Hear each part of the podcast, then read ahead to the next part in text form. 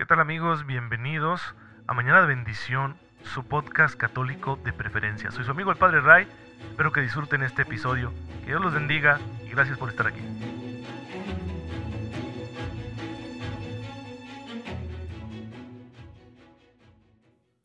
Muy buenos días hermanos, bienvenidos a su podcast católico favorito, Mañana de Bendición. Soy su amigo el Padre Ray, espero en Dios que se encuentren muy pero muy bien en este jueves eucarístico en el que hay que recordar con mucha devoción la amorosa presencia de Jesús en el Santísimo Sacramento del altar. Podemos hacerlo de muchas maneras. Participando en la misa y comulgando, por supuesto, es lo mejor. También podemos participar en alguna adoración pública solemne, lo que solemos llamar una hora santa, en la que se expone el Santísimo Sacramento, o visitar a Jesús en el sagrario.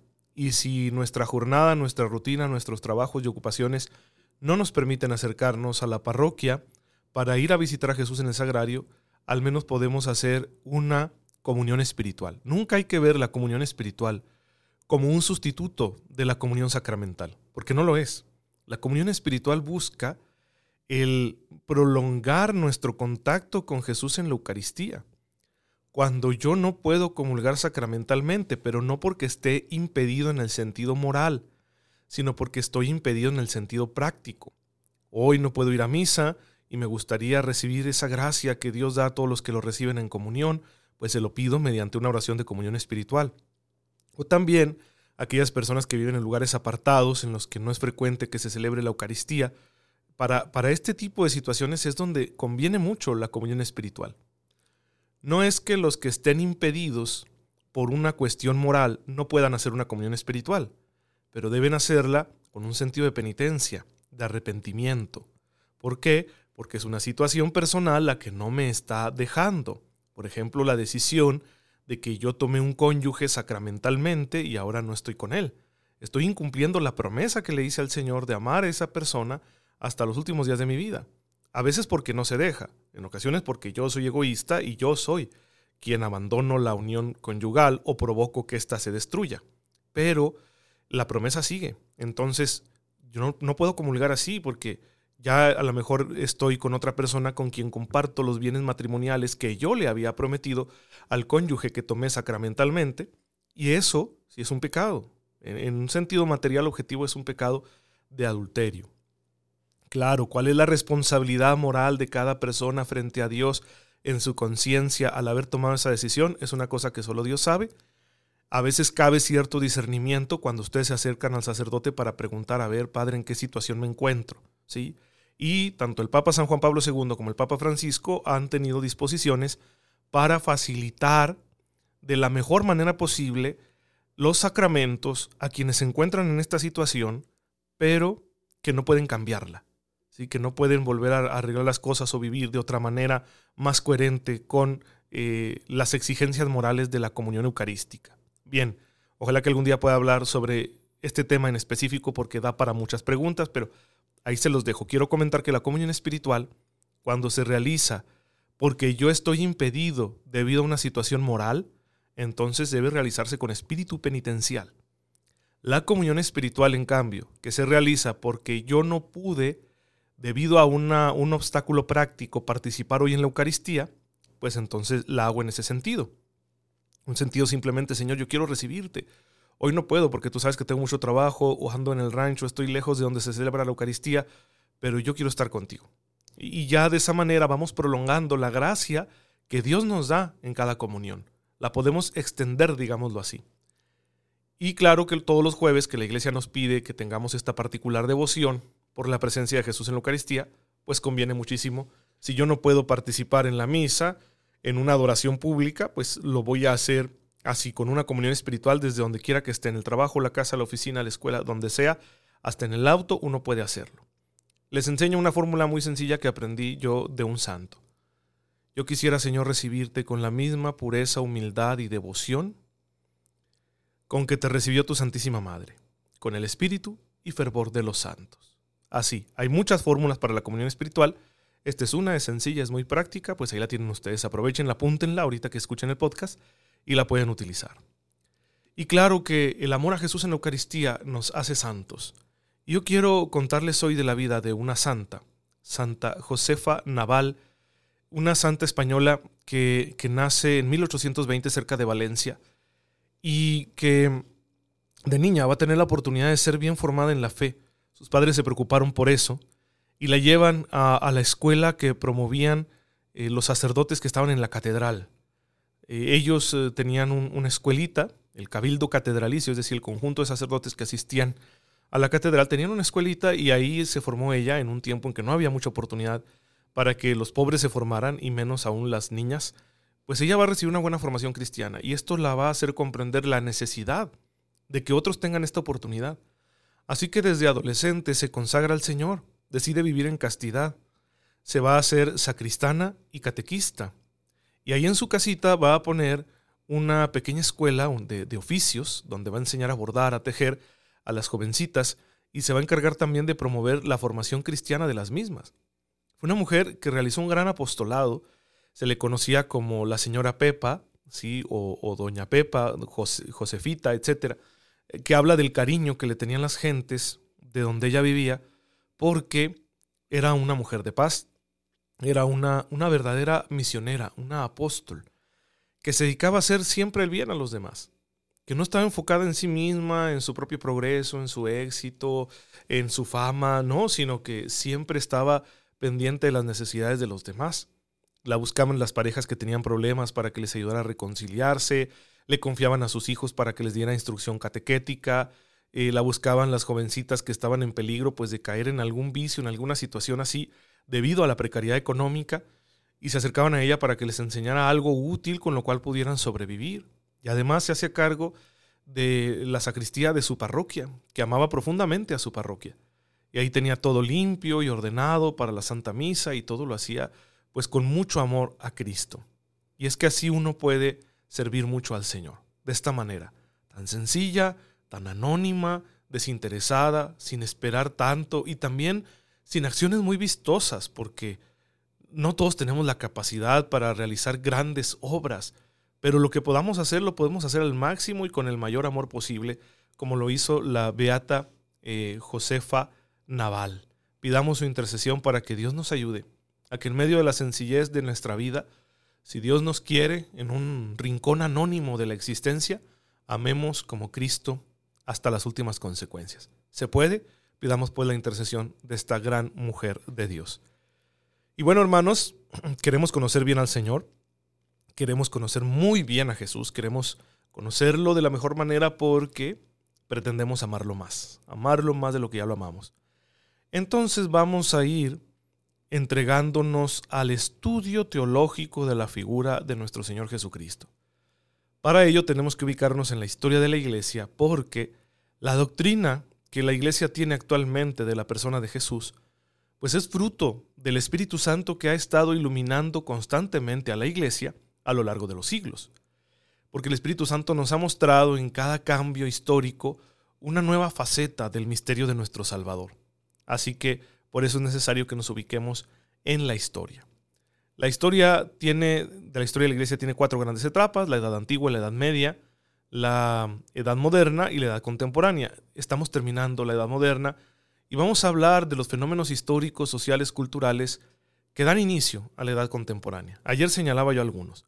La independencia de los Estados Unidos de América, la Revolución Francesa, los movimientos independentistas en las colonias españolas y portuguesas, eh, también el, auge de Napoleón, ¿sí? que puso a Europa en la encrucijada, pero las conquistas napoleónicas tuvieron un efecto muy curioso en Europa. Aunque Napoleón era un absolutista, era un dictador, en realidad permitió que llegara el pensamiento francés ilustrado, revolucionario, a los territorios conquistados. Y así la doctrina de los ilustrados, de los revolucionarios, fue llegando a Italia, la península itálica, a, España, Portugal, a las naciones que conformaban el antiguo Sacro Imperio Romano Germánico, incluso llega esto a Prusia, a Polonia, un poco menos a Rusia, a Austria, pero ahí se van extendiendo estas ideas. Y con ello se va a iniciar un proceso en Europa que va a ir invitando cada día a una mayor democratización. Se van viendo los beneficios de la democracia, Qué curioso, ¿no? Aunque Napoleón pues no era un demócrata.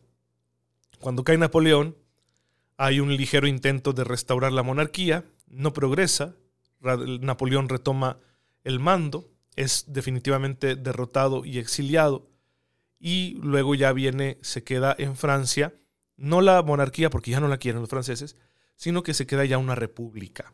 Va a haber luego otros tropiezos, ¿no? Con Napoleón III, etcétera. Es decir, la república no se ha instaurado fácilmente, la democracia no se ha instaurado fácilmente, pero se van extendiendo estas ideas. A lo largo del siglo XIX, la democracia se va a ir extendiendo a muchas naciones, incluso muchas excolonias, donde se ve que este sistema participativo de gobierno es el mejor, el más adecuado para los tiempos modernos. Además, las potencias europeas principalmente, debido a, lo que, a los recursos que han extraído de las colonias, pues tienen ahora a su alcance muchos medios para el proceso de industrialización. Entonces empieza el fenómeno de la revolución industrial. Van a empezar a desarrollarse muchas técnicas, muchos avances científicos que nos van a llevar a una progresiva industrialización. Por ejemplo, la utilización del vapor para dar movimiento a máquinas, a embarcaciones, a los ferrocarriles, a máquinas destinadas a la manufactura de otros objetos, etc.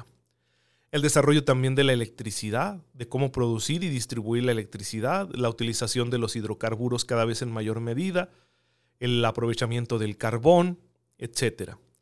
El avance científico, porque ya se está consolidando el método científico experimental, pues va a permitir también que la industrialización progrese. Porque ahora se tienen mejores elementos, ¿no? Para estudiar, por ejemplo, la composición de los minerales y sus posibilidades para ser aprovechadas. La industria, por ejemplo, del acero va a empezar a desarrollarse y a crecer muchísimo. Y claro, esto tiene un impacto muy importante porque el acero está muy ligado a la producción bélica, a la producción militar, a la fabricación de armas, y con esto también las guerras van a empezar a ser diferentes. Todo esto empieza a aprovecharse de mejor manera y se va estableciendo un nuevo sistema económico. Tenemos, podemos decirlo de esta manera, que en la primera mitad del siglo XIX tenemos nosotros la época preindustrial, donde la industrialización está en pañales y empieza a desarrollarse, a avanzar, especialmente en los países europeos, un poquito menos en, Estados Unidos y en Rusia. Luego, la segunda mitad del siglo XIX ya se va a caracterizar por una industrialización generalizada, que va a abarcar sobre todo a las potencias europeas occidentales, Estados Unidos, Rusia, pero va a ir llegando también otras naciones, como Japón y las excolonias de los países europeos. Entonces es muy interesante cómo va a cambiar el sistema económico, el sistema de producción y con ello también el sistema social. Surge una nueva clase, la clase obrera, ya la clase baja deja de ser en gran medida el campesino, deja de ser el expoliado, ¿no? el que no tiene propiedades, el siervo que trabajaba como tal en, un antiguo feudo o como sirviente de, una familia rica, de, la aristocracia o de la burguesía, y empieza a surgir el obrero, ¿sí? que va y destina largas jornadas de trabajo a una fábrica y ahí pues gana también una cosa bastante indigna y con ello medio sobrevive con su familia y, esto se va consolidando cada vez más. La clase trabajadora se va consolidando como el grupo social preponderante, más numeroso, no el más influyente, porque el control lo van a seguir teniendo las élites, que cada día serán menos los aristócratas y más los burgueses, que se harán los dueños de los medios de producción.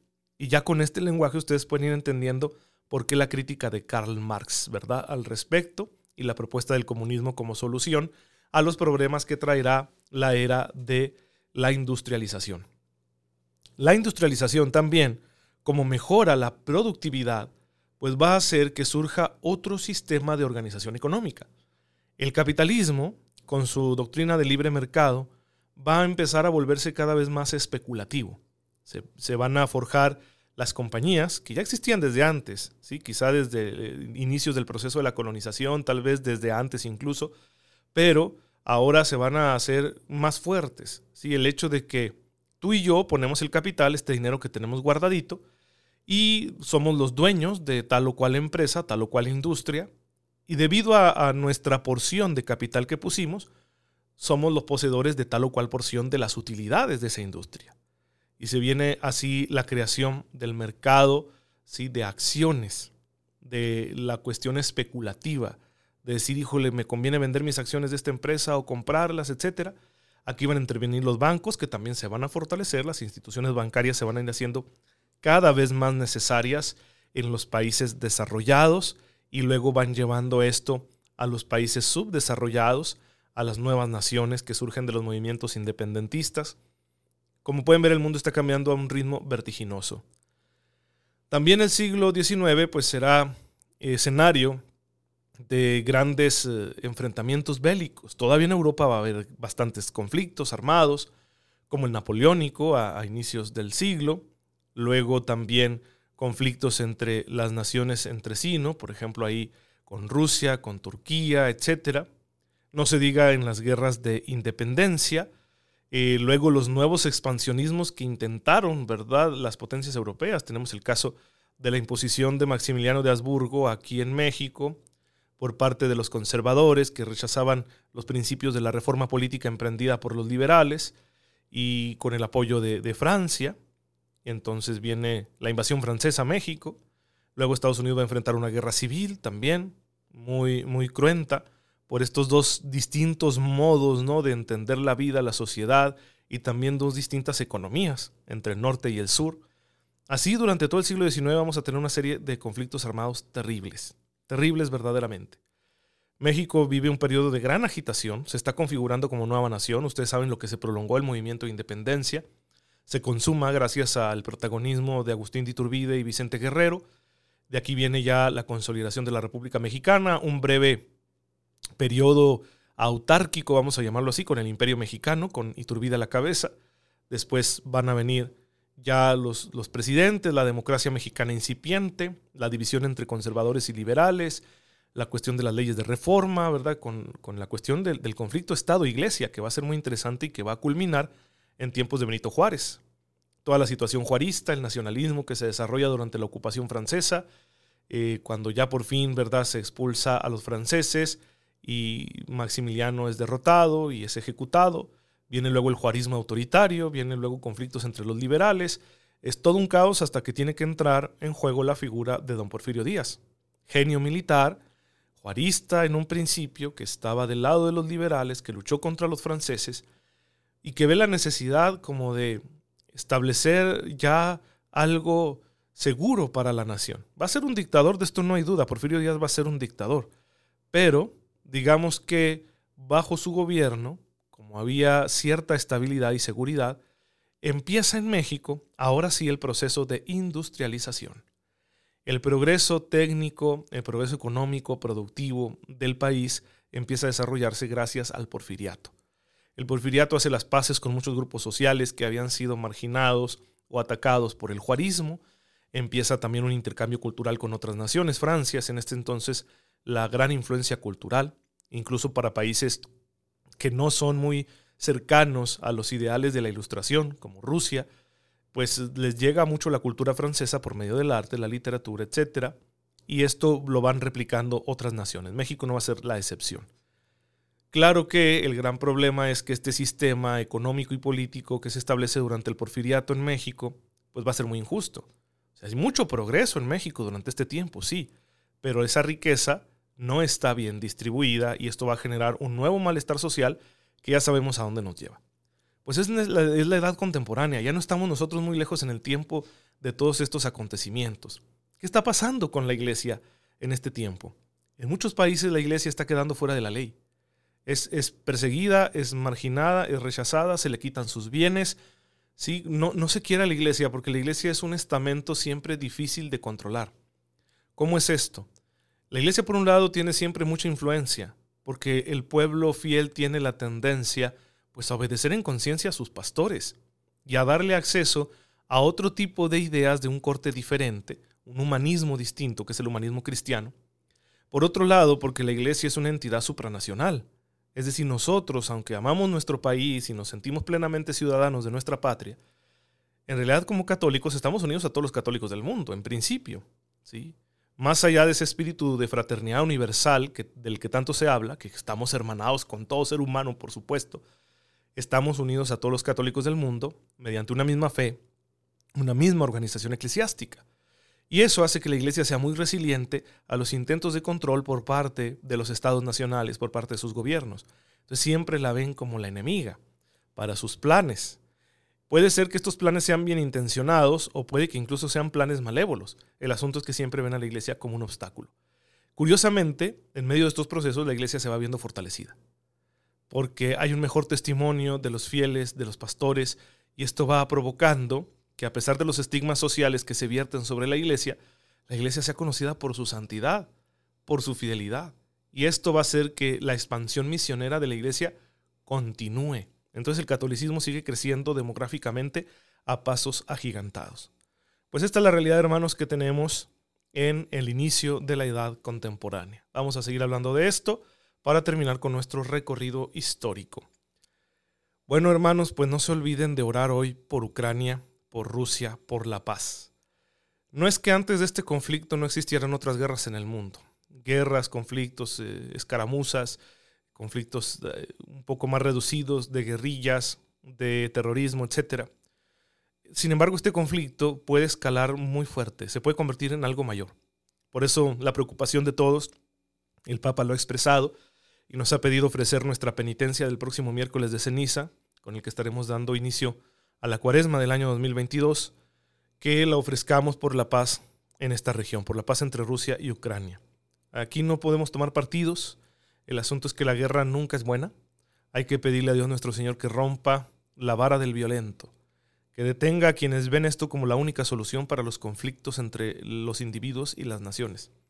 Que nos ayude a tener un corazón puro que vea al prójimo como un hermano, con quien podemos dialogar y comprendernos. Al respecto de esto, ustedes pueden acercarse a la encíclica eh, Fratelli Tutti de, de su santidad el Papa Francisco, donde habla de esta fundamentación y fundamentación cristiana de la fraternidad. Quienes han promovido esta idea de la fraternidad universal, pues lo han hecho quizá de una manera un poco engañosa o ambigua, ¿no? Y, y han sido en gran medida enemigos de la iglesia. Pero no quiere decir que la fraternidad no sea un valor que nosotros debamos promover. Claro, no de la misma manera que lo promueven otros. Tenemos nuestros propios caminos porque el Señor nos los ha dado.